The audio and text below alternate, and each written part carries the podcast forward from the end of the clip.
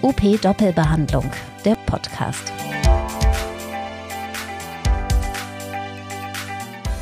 Gute Physiotherapie spart Unsummen an sinnloser Bildgebung, blödsinnigen Operationen, erfolglosen Medikamenten und damit auch an den Folgen und Nebenwirkungen all dieser Fehlbehandlungen. So drückt es der Allgemeinarzt Dr. Rolf Eichinger aus.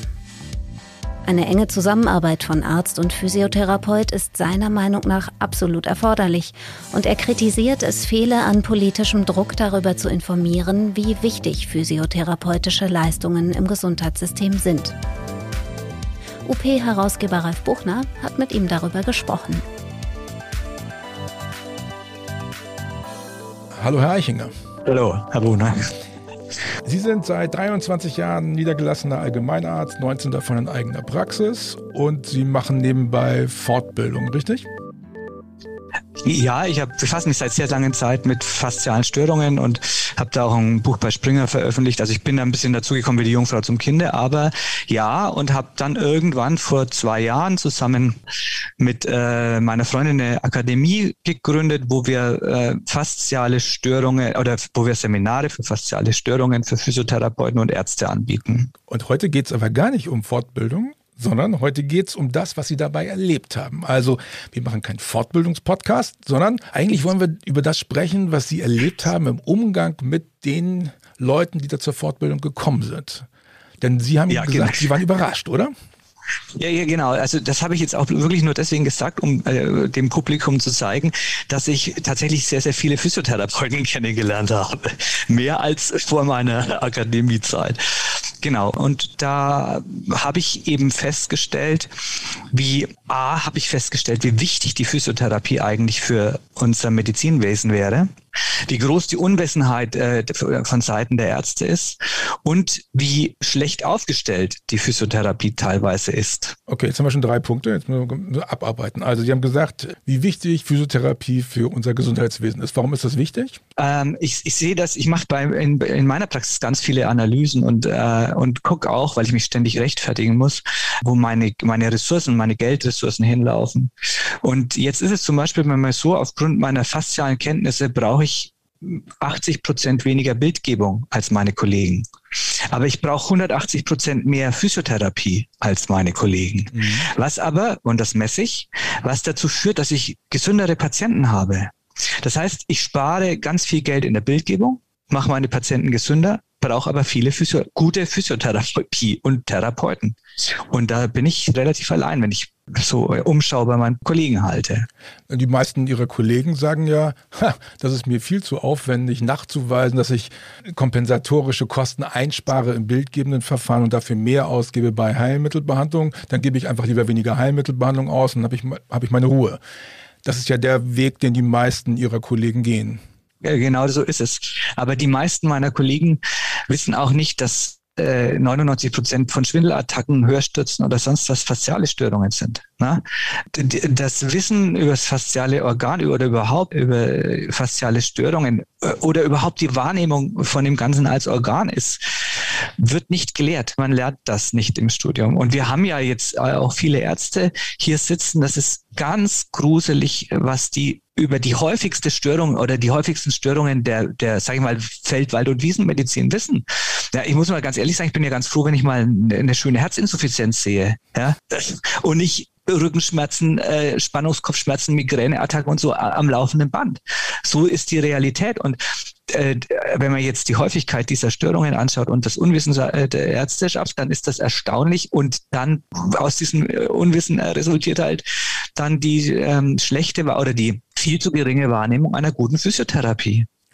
Womit hat das zu tun, dass die Ärzte nicht wissen, dass Physiotherapie gut ist oder ist Physiotherapie gar nicht automatisch gut? Physiotherapie ist nicht automatisch gut, da gibt es große Unterschiede, das äh, sehen wir. Und äh, wir haben teilweise Osteopathen, wo man sich denkt, äh, ja, es ist halt, ähm, das sind vielleicht, die Modelle sind dann noch zu unterschiedlich. Und es gibt tatsächlich Schulen, die eher noch so Krankengymnastik im klassischen Sinne machen, ähm, die ich jetzt zum Beispiel überhaupt nicht brauche. Das kann man vielleicht mal bei einem, bei irgendeiner Operation, Gelenkoperation oder sowas, kann man das vielleicht anwenden. das ist auch das, was ich, was ich äh, äh, auch als großes Problem sehe, dass diese technischen, krankengymnastischen, mechanistischen Ansätze in der Physiotherapie besser bezahlt sind als die hohe Kunst der Physiotherapie, nämlich die manuelle Therapie, mhm. die viel smarter ist und viel äh, im Benefit, im Erreichen eines Benefits auch alle anderen blödsinnigen Geräte in den Schatten stellt. Und ähm, genau, und, äh, und es gibt, ich würde mal sagen, ich kommuniziere in meiner Praxis 80 Prozent meiner Zeit eher mit Physiotherapeuten als mit ähm, Kollegen, ja, weil die, die Darmspiegelung, die kriege ich auf den Zettel, da weiß ich, der hat einen Polyp und der ist weg jetzt. Aber dem Physiotherapeuten muss ich sagen, was glauben Sie denn, wo kommt denn das her? Ich komme nicht weiter und so. Und da kriege ich super Tipps, die äh, für meine tägliche Praxis absolut essentiell sind. Und für meine Patienten natürlich auch. Ja, klar. Jetzt haben wir, wissen wir, dass, dass manuelle Therapie sehr unterschiedlich, also erstens muss ich Sie einmal korrigieren, manuelle Therapie wird besser bezahlt als normale Krankengymnastik. Wobei lohnt sich trotzdem nicht, weil die Kosten, die man für die Ausbildung der manuellen Therapie hat, da muss man 5000 Einheiten manuelle Therapie erbringen, um das wieder nur refinanzieren zu bekommen. Also das ist wegen. Aber ja. Ja, das ist schon. Ja, ja die Physiotherapeuten sind, glaube ich, die einzigen, die in ihrer Ausbildung nicht das lernen, was sie brauchen nachher, um richtig arbeiten zu können, sondern die dann erstmal anfangen, Fortbildung zu machen. Ich meine, profitieren sie auch als Fortbildungsanbieter davon, dass die Physiotherapeuten allzu bereit sind, sich weiterzubilden. Das stimmt, da, da haben Sie schon recht. Ähm, äh, was ich als großes Problem sind, sehe, sind diese Geräte, weil also wir haben jetzt hier in der, in der Gegend vier oder fünf Praxen, die hoch ausgerüstet haben mit diesem Gerät, äh, KG-Gerät heißt das dann. Mhm. Und tatsächlich führt das dazu, dass die halt ihre Umsätze mit weniger Personalaufwand machen können. Mhm.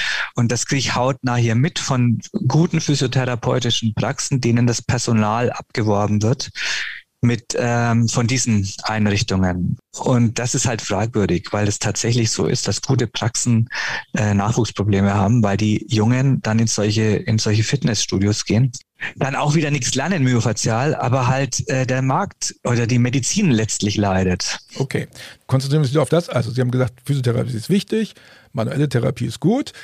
Die Ärzte müssen das zur Kenntnis nehmen. Nun haben wir aber die Situation, dass zum Beispiel im Saarland die manuelle Therapie nur ungefähr 5 Prozent, ich glaube nur 3,5 Prozent aller verordneten Leistungen ausmacht. Und in Brandenburg sind es, glaube ich, 39 Prozent. Wie erklären wir denn inhaltlich, warum es solche Unterschiede im Verordnungsverhalten der beteiligten Ärzte gibt? Wie kommt es? Also im Osten wird generell viel mehr manuelle Therapie verordnet ja. als im Westen. Ja, also ich glaube, das hat äh, einfach historische Gründe. Das stimmt. Der Osten war fast besser aufgestellt. Der, der, von dem ich mit, ich habe mit mit 17 äh, meine chirotherapeutische Ausbildung gemacht. Der hat die in Russland gelernt. Das war ein Metzger, lustigerweise, der in seiner Kriegsgefangenschaft die Chirotherapie von einer Ärztin gelernt hat, der er als Gefangener zugeteilt war. Also ich glaube, im Osten, auch in der chinesischen Medizin, sind faszial in jeder, sag ich mal, in jeder noch etwas vielleicht äh, näher am Patienten befindlichen Medizin sind die faszialen Störungen im Vordergrund, weil die so häufig sind und die wissen dann auch, was sie machen, ganz in der Regel. Ich glaube, das ist der Grund. Wie, kann ich denn jetzt als, als Physiotherapeut äh, es hinkriegen, dass mein Arzt mir besser zuhört, wenn ich ihm was über manuelle Therapie erzählen will? Was funktioniert ist, dass man, äh, äh, und das machen wir auch, das, dazu fordern wir auch unsere Leute in den Seminaren aus, dass sie auf, dass die mal einen Arzt einfach einladen und ihm mal zeigen, was sie da machen, denn auch Ärzte haben ganz viele faciale Störungen. Und das ist oft ein ganz wertvolles Instrument. Und wir fordern auch auf, aktiv, viel aktiver auf Ärzte zuzugehen und zu sagen, äh, passen Sie mal auf, ich habe da was erkannt, äh, die faciale Störung könnte vielleicht von einem Bruxismus oder so kommen und viele Allgemeinärzte hören dann auch zu. Weil letztlich ist das ihr Erfolg. Wenn die das gelernt haben, dass, da, dass sie mit dem physiotherapeutischen Rat ihren Patienten helfen, dann spricht sich das rum. Dann wird auch erkannt, wie wichtig Physiotherapie ist. Mir wäre es natürlich viel lieber, wenn fasziale Störungen im Medizinstudium viel wichtiger würden und wenn dort auch viel mehr Kontakt und viel mehr Wissen über Physiotherapie vermittelt würde. Also ich würde mir wünschen, dass ich, oder ich würde mir, wenn ich heute meine Ausbildung machen würde, würde es mir nicht geschadet haben, mal eine Woche in der Physiotherapie eine Formulatur zu machen. Ja, das glaube ich. Also das ist ja das Problem, ja? was wir haben. Es gibt keine Ausbildung für Ärzte, wie man verordnet man Physiotherapie, sondern letztendlich lernt man das irgendwann Ja, wenn man das einige Zeit im Krankenhaus macht, wenn man sein AIP macht, dann lernt man von irgendjemandem, wie man es weitermacht und dann kommt man in die ambulante Praxis. Haben Sie eine Ausbildung durchlaufen? Wie verorte ich Physiotherapie oder haben Sie das selbst beigebracht? Nein, um Gottes Willen, nein, um Gottes Willen. Ich hab, hatte auch keine Ahnung von Physiotherapie. Ich habe das hier gelernt.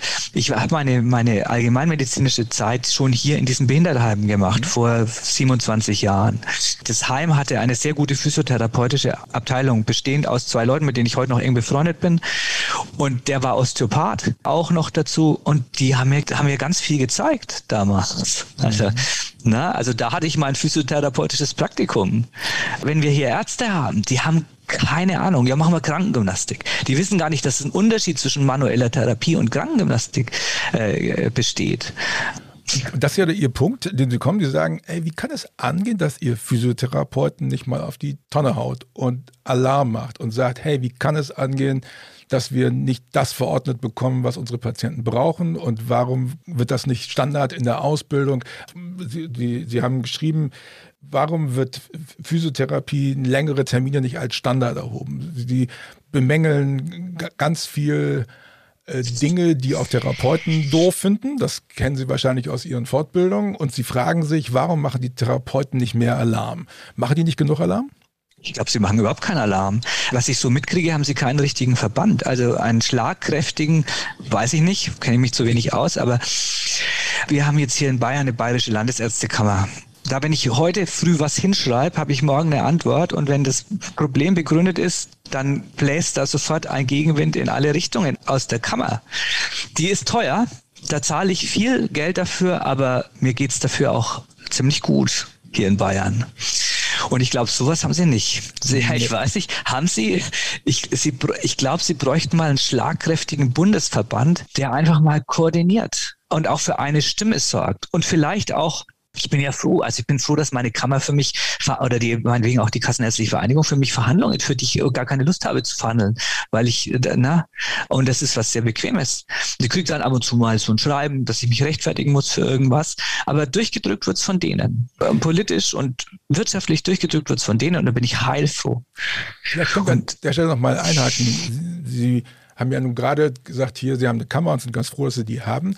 In der Therapie, also in der, in der, in der Therapiebranche wird durchaus, wird das durchaus unterschiedlich gesehen. Die meisten sagen, noch eine Kammer brauchen wir nicht, dann werden wir fremdbestimmt, das ist blöd, das, ist, das kostet nur Geld und bringt nichts. Was würden Sie den Kritikern sagen, die sagen, wir wollen auf keinen Fall eine Kammer haben? Ihnen würde ich genau das sagen. Ich würde Ihnen sagen, Sie sind in erster Linie Therapeuten, so wie Ärzte auch. Wir haben keine wirtschaftliche Ahnung. Ich habe einen Freund, der macht äh, Start-up-Unternehmensbegleitung. Das ist sein Geschäftsmodell. Da gehst du hin, hast eine gute Idee und dann macht er die wirtschaftliche Seite. Da ist man immer gut beraten, weil ich glaube, 80 Prozent der guten Ideen scheitern an der, an der wirtschaftlichen Begleitung. Die meisten Ideen verschwinden irgendwo, weil sie, weil genau das fehlt. Und das kann mit Verlaub eine Einzelperson äh, schlecht leisten. Auch wenn sie wirtschaftlich wahnsinnig begabt ist, kann sie es schlecht leisten. Aber die meisten Therapeuten sind nicht wirtschaftlich begabt. Ja, das stimmt. Ja, und da wäre es gut, wenn die, wissen Sie, meine Kammer, wenn ich, ich habe immer mal wieder Prüfverfahren, da sitzen dann vier Juristen. ja, bitte, das kann ein Physiotherapeut nicht. Sie bräuchten eine Kammer, wo ein paar Juristen sitzen, wo ein paar vielleicht mal ein, ein Kenner des Gesundheitssystems sitzt und dann noch ein paar ja, schlagkräftige andere, die sich in Vollzeit um, die, um das Management einer guten Physiotherapie gründen, weil so werden sie, und das ist so, es werden sie einfach erstens A ignoriert und zweitens schlecht bezahlt und drittens in ihrem Wert auch nicht erkannt. Das glaube ich auch. Also, was würden Sie denn sagen? Die, die neue Ampelkoalition hat jetzt in ihren Koalitionsvertrag geschrieben, dass sie mal ausprobieren will, ob man Physiotherapie nicht direkt für die Patienten freigeben kann, ohne Umwege über den Arzt. Wäre das ein Modell, was Sie befürworten würden? Ja, finde ich eine ganz äh, wichtige Entwicklung, äh, weil es den Therapeuten aus dieser blöden Ecke der bloßen Heilmittelerbringung, das allein das Wort ist ja schon eigentlich äh, ein Stigma, mal in die diagnostische Kompetenz auch rückt. Ja, also ich habe, wie habe es ja vorhin schon gesagt, ich krieg von den Physiotherapeuten, den guten Physiotherapeuten, die ich mittlerweile über ganz Deutschland verteilt habe, kriege ich wahnsinnig wichtigen Input. Ich hatte einen Patienten vor drei Jahren, der hatte immer Furunkel an der Innenseite der Oberschenkel. So, die hatte er seit drei Jahren. Der stand vor der Hauttransplantation, weil die Dermatologie hier in Nürnberg, die hat gedacht, das ist ein Pyoderma äh, gangrenosum. Man muss da die Haut wegmachen und dann neue Haut drauf lassen. So, jetzt ist der immer, wenn der hier war und ich habe ihn manualtherapeutisch, chirotherapeutisch behandelt, hat er gesagt, meine Haut ist drei Tage besser, kam aber dann wieder. Dann habe ich den zur Physiotherapie geschickt. Und die hat eine Clavikularfraktur entdeckt, die der vor drei Jahren hatte, weil der Fahrradfahrer ist. Deswegen war der Leidensdruck auch so hoch. Der konnte mit dieser Furunkulose nicht mehr Fahrrad fahren. Seitdem deblockiert die die fasziale Serie aus der Narbe und der ist gesund da wäre ich nie drauf gekommen. Der zieht sich bei mir nicht aus. Ja, die Narbe hätte ich 100 Jahre übersehen und er hat schon gleich gar nicht dran gedacht. So, und wissen Sie, Hauttransplantation mit allen Folgen danach, das kommt richtig teuer. Mhm. Und äh, sein Leben wäre anders gewesen danach. Also das ist mal, und solche Beispiele habe ich zuhauf. Äh, äh, und na, da, da sieht man doch, äh, wie wichtig der Dialog ist. Okay. Wenn wir jetzt mal so tun würden, stellen wir mal vor, eine gute Fee kommt, es macht zack und wir haben eine Therapeutenkammer oder einen Bundesverband der schlagkräftigen Therapeuten oder wie auch immer eine zentrale Lobbyorganisation für die Therapeuten. Was müsste die rausblasen in die deutsche Öffentlichkeit, ins Gesundheitswesen? Was, müsste, was ist die zentrale Botschaft? Die zentrale Botschaft ist, dass äh, mit einer guten Physiotherapie Therapie. Erstens mal ganz viele Kosten eingespart werden können. Äh, die Gesundheit aller oder, der, oder ganz vieler Leute erheblich profitiert. Und zwar auch im Hinblick auf Zeiten in irgendwelchen Kliniken und bei Ärzten. Weil ich meine, äh, sind wir mal ehrlich, fast alle Störungen werden in der Medizin so gut wie nicht gelöst und äh, oder nicht behandelt und so, schon gar nicht gelöst. Äh, also so, das würde wäre der erste Punkt. Also einfach der medizinische Benefit wäre erheblich. Zweitens, würden Sie mal endlich ein bisschen mehr auf Augenhöhe mit den Ärzten kommen. Und drittens, man müsste, ganz wichtig, fände ich auch, mal wesentlich mehr Zeit einräumen. Also man müsste sagen, 40 Minuten ist Standardtherapie, nicht mehr 20 Minuten, 40 Minuten Standardtherapie. Dafür voll sparen wir Bildgebung, wir sparen Medikamente, wir sparen sinnlose äh, Besuche bei irgendwo. Kollegen von Ihnen. Entschuldigung. So, und dann, und dann, dann wäre da viel erreicht. Und ich glaube, wenn so ein Auftreten stattfände, dann würde auch vielleicht mal die universitäre Medizin ähm, das als, als sehr wichtiges Instrumentarium wahrnehmen. Ich meine, wir haben Pharmakologie im Studium. Natürlich ist das wichtig in der Praxis, aber wir bräuchten, äh, wir bräuchten auch Myofasziologie. Ich habe übrigens mal einem der orthopädischen Chefärzte der Universität Erlangen das genau das geschrieben. Ich habe gesagt, also das haben, kooperieren wir doch mal. Bin auch gern bereit dazu kommen, mal was zu halten vor Studenten. Das, ich habe nie eine Antwort gekriegt. Ja, niemals. Also, ähm, aber wenn da ein Verband ist, ne, und wenn dann die, vielleicht die Physiotherapieabteilung der Universität Erlangen zu, zu dem Chef sagt, sie passen mal auf, wir sind keine Heilmittelerbringer, sondern sie profitieren von uns, sie können von, von uns was lernen, dann würde das vielleicht auch die Lehrpläne ein bisschen ähm, modifizieren. Ja, genau. Ja, wir, wir warten ja darauf, dass äh, Physiotherapie jedenfalls mindestens teilakademisiert wird, wenn nicht ganz akademisiert wird. Und dann würde man ja eine universitäre Verbindung her. Das ist schon schön, sehe ich aber kritisch, weil mir genau das hat mir neulich eine Physiotherapeutin hier äh, gesagt. Die hat diese Therapeutin, die mit der Furunkulose, mhm. das ist eine der besten Physiotherapeutinnen, die ich kenne. Mhm. Nun ist die aber keine Akademikerin. Macht ja nichts. Nie. Ja, aber wenn jetzt, sag ich mal, wenn jetzt plötzlich wichtig ist, wie du Recht schreibst und wie du formulierst, damit du akademisch wirst, dann fallen genau diese begabten Leute raus. Aber Ärzte können doch auch nicht recht schreiben und können auch nicht immer super formulieren. Das stimmt, aber die, also das, Sie wissen, was ich meine. Ja, ne? natürlich. Wenn da die, wenn solche begabten Leute ausgefiltert werden, weil was ich plötzlich ein Abitur gefordert wird, ja. dann wäre das schade. Ja.